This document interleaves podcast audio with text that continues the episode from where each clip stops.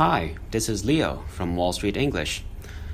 Oftentimes, we find ourselves stuck in a situation because we have trouble making the right decision or we simply don't know what to do.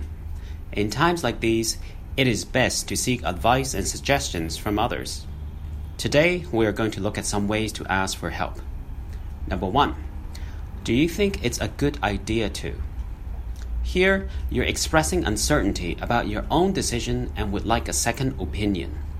For example, you are planning to buy your friend a new pen for his birthday, but you are not sure if this is a good idea. So, you can ask another friend, Do you think it's a good idea to get Joe a pen?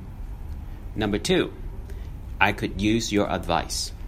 Although this is not a question, it reveals to the other person that you are in desperate need of help.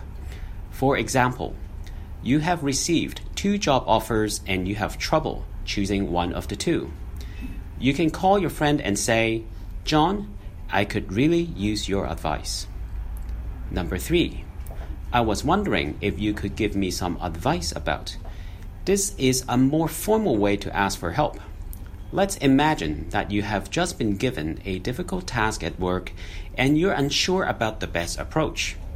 In this case, you can go to a reliable colleague and ask, I was wondering if you could give me some advice. Number four, what would you do if you were me?